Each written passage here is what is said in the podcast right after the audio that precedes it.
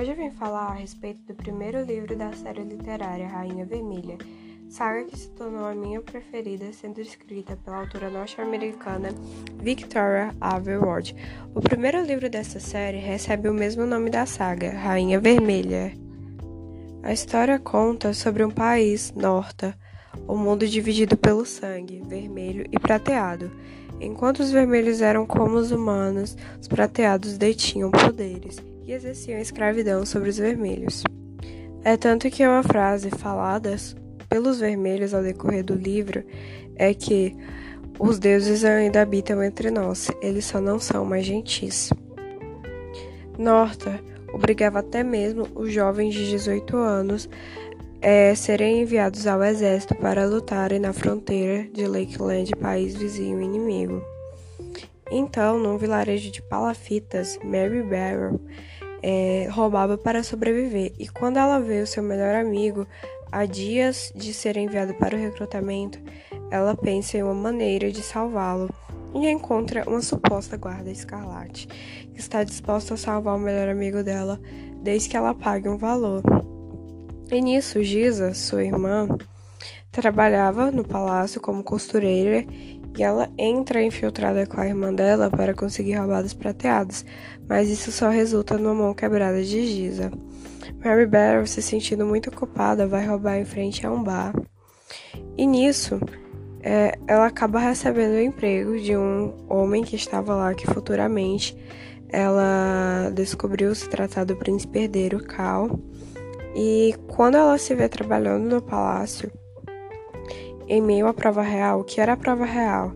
É quando as garotas mais poderosas de cada casa é, se apresentavam e duelavam para conseguir a mão do príncipe herdeiro, sendo a futura rainha de Norta.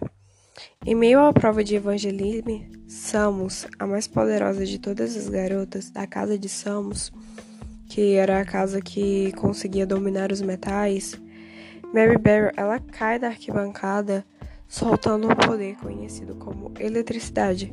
Mas como ela teria esse tal poder se ela era uma vermelha?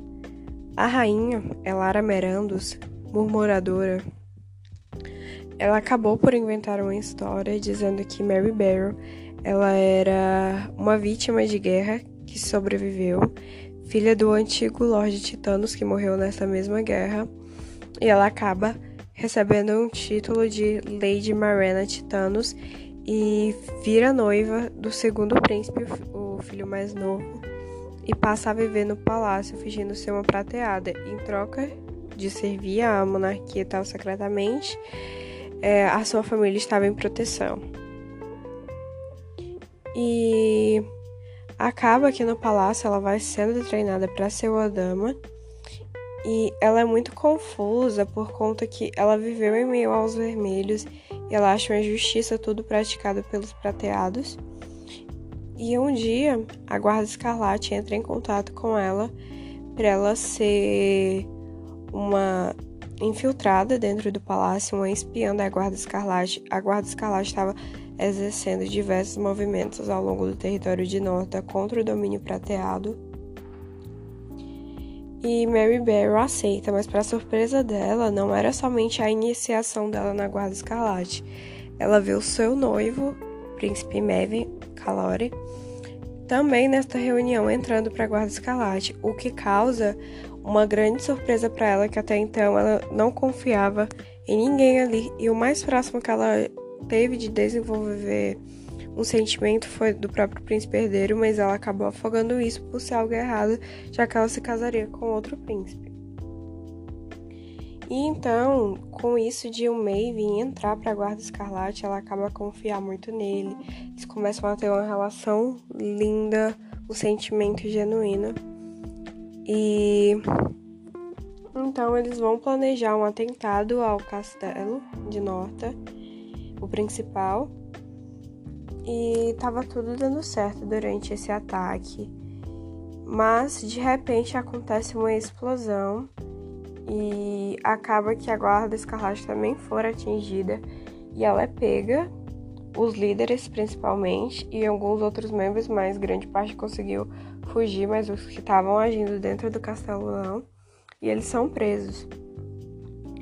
Então já está acontecendo uma extração de informação por parte dos murmuradores, mas na calada da noite, de madrugada, Mary Barrow, junto com seu tutor Julian Jacobs, que desenvolveu uma amizade com Mary, é, vão salvar esse pessoal que foi preso, porque Julian ele é um cantor, ele tem a capacidade de cantar as pessoas pela voz. E nisso ele encanta os guardas para assaltarem a guarda escalate, enquanto Mary Barry desativa toda a eletricidade do palácio para ninguém saber de nada, nem cercas, nem portões, nem câmeras de segurança. E nisso a guarda consegue fugir, o que causa grande revolta por meio dos prateados que não sabem nem sequer o que aconteceu. E Mary ela conta para Maven e a relação deles fica cada vez mais forte. E quando eles vão fazer o desfile, porque toda vez que um príncipe iria se casar, que no caso o príncipe herdeiro iria se casar com Evangeline Samos, e o filho mais novo iria casar com Mary Brown. Eles vão para o desfile, eles param no segundo castelo de Norta e lá já estava sendo planejado o ataque final da Guarda Escarlate para tomar a monarquia. E no meio disso, Maeve e Mary eles vão encontrar a Guarda Escarlate numa base deles para planejar os últimos detalhes. E no plano deles acaba que eles vão ter que contar com a ajuda de Cal Calori, príncipe herdeiro, que era apaixonado por Mary. E eles acabam conseguindo essa ajuda, porém Cal ele vai no decorrer do plano, mesmo assim, no instante que o ataque está acontecendo, ele muda de ideia por causa do pai. Ele vai tentar ajudar, mas já tinha sido feito o que ele teria que fazer. Então estava tudo certo, a Guarda Escalar estava conseguindo sucesso e seria o fim do domínio prateado. Até que então só faltava a ação de Maven Calore é, a entregar a coroa para Guarda Escarlate. E nisso, Mary está presa e algumas pessoas da guarda também, outros conseguiram fugir, estavam terminando de invadir o palácio e matar os restantes. E Maven fala: Não, eu acho que não, e toma a coroa para si, traindo Mary todos os seus sentimentos. O, o amor que o irmão sentia por ele, um amor fraternal. E a guarda escarlate se encontrava totalmente derrotada, desolada após a traição do príncipe. E Mary e Cal com seu coração destruído. E aí nisso vai acontecer um spoiler do próximo livro, como é que eles vão conseguir agora lidar com esse traidor, o que eles vão fazer para lutar contra a desigualdade social. As causas que eles colocam no livro são muito lindas, você se conecta com cada personagem, cada um foi muito bem trabalhado. E é um livro que eu amei ler e que eu recomendo para todo mundo.